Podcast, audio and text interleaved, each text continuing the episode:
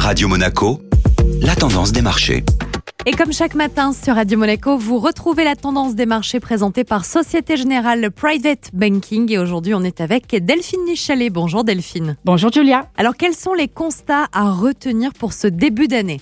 Les places boursières ont connu un premier trimestre 2023 riche en événements, boosté par la fin des restrictions sanitaires en Chine au mois de janvier, marqué par l'envolée des taux en février et freiné par la crise bancaire en mars. Si l'on fait le bilan, on constate que les marchés européens clôturent ces trois premiers mois de l'année en forte avec un indice Eurostock 50 en progression de près de 14%.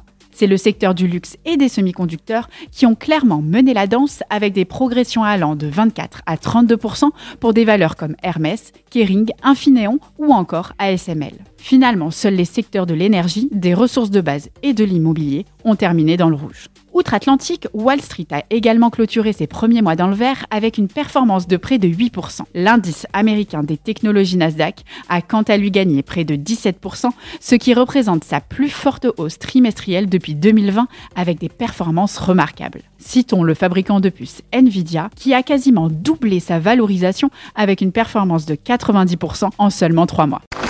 Société Générale Private Banking Monaco vous a présenté la tendance des marchés.